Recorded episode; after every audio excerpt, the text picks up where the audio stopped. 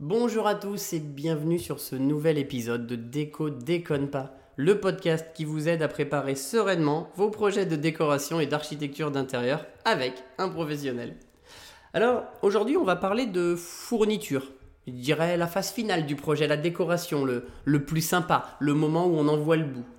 Il arrive que certains clients, pour pas dire de nombreux clients, demandent parfois à leur décorateur ou à leur architecte d'intérieur de s'occuper des achats pour que vous puissiez, vous en tant que client, racheter tous ces meubles directement au décorateur. Ça vous évite de courir auprès des différents magasins, de courir auprès des différents fournisseurs.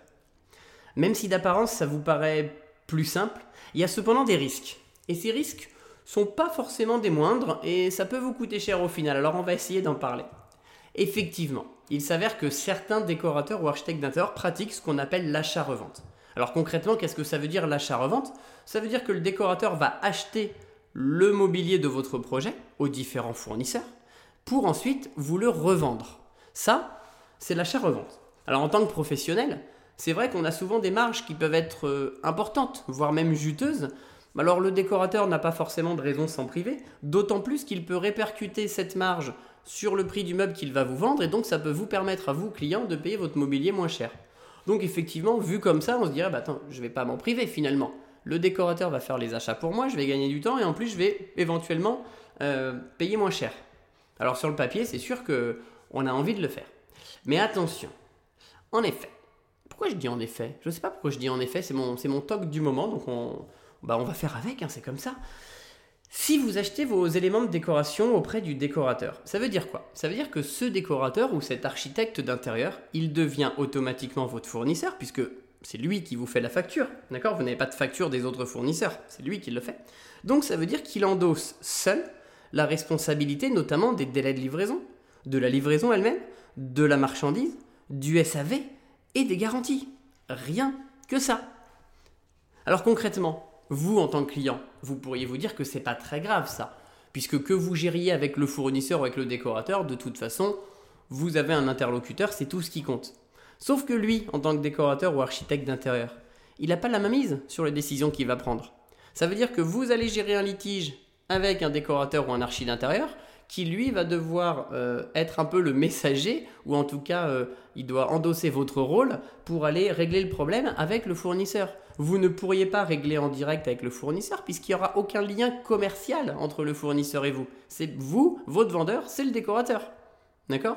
Donc ça va être à lui de régler ce problème. Donc imaginez déjà le bazar et le délai que ça peut prendre avant de régler un litige si litige il y a. Mais il y a pire que ça. Comme vous le savez, un décorateur ou un architecte d'intérieur aujourd'hui, c'est souvent un indépendant. Et donc, pour monter sa boîte, il a créé une société avec des statuts, un code NAF. Le code NAF, c'est le code qui régit l'activité de l'entreprise.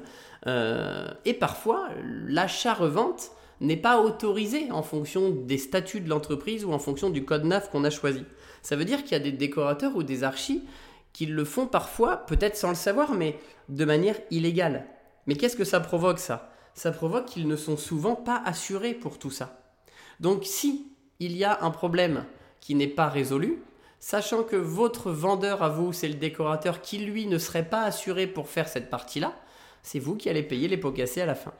Alors évidemment, si on parle d'acheter une paire de rideaux ou euh, d'une lampe de poche ou d'une lampe de chevet plutôt, c'est sûr qu'on s'en sortira et il n'y aura pas de problème. Mais si on parle d'un lave-vaisselle qui arrive et qui ne marche pas, ou d'une table à manger à 800 euros qui arrive cassée, c'est pas le même investissement financier et c'est pas euh, la même euh, somme d'argent que vous risquez de perdre à la fin. Alors, qu'est-ce que je veux dire par là? Je suis pas en train de vous dire attention, n'achetez surtout pas du mobilier avec un décorateur ou un archi d'intérieur. Bien sûr que si le service est proposé, euh, il faut le faire, ça vous simplifiera la vie et c'est sûr que ça peut être intéressant. Mais par contre, assurez-vous auprès du décorateur ou de l'archi d'intérieur qu'il est en capacité de le faire légalement et donc qu'il puisse vous en apporter la preuve, c'est important, et qu'il soit aussi en capacité de gérer tous ces problèmes qu'il pourrait y avoir, les litiges, les garanties, les livraisons, et donc qu'il soit assuré pour ça. Parce que s'il n'est pas assuré, en cas de litige, il n'y aura aucune assurance à faire jouer. Et c'est vous qui allez trinquer. Ça serait dommage que la relation avec votre architecte d'intérieur qui se sera bien passé pendant toute la durée du chantier dégénère à la fin alors qu'on est normalement sur la phase la plus sympa. Résultat des courses, si vous pouvez éviter d'acheter directement auprès d'un décor ou un, décorateur ou un archi d'intérieur, c'est mieux, on évite les risques. Et si vous voulez le faire parce que cet architecte d'intérieur le propose, vérifiez simplement que vous n'aurez pas de pépins derrière. Allez, je vous souhaite une très belle... Très belle quoi Qu'est-ce qu'on peut dire à la fin d'un podcast? Parce que belle matinée, je ne sais pas si vous l'écoutez le soir. Alors je vous souhaite bonne continuation dans vos projets de rénovation et je vous dis à très bientôt.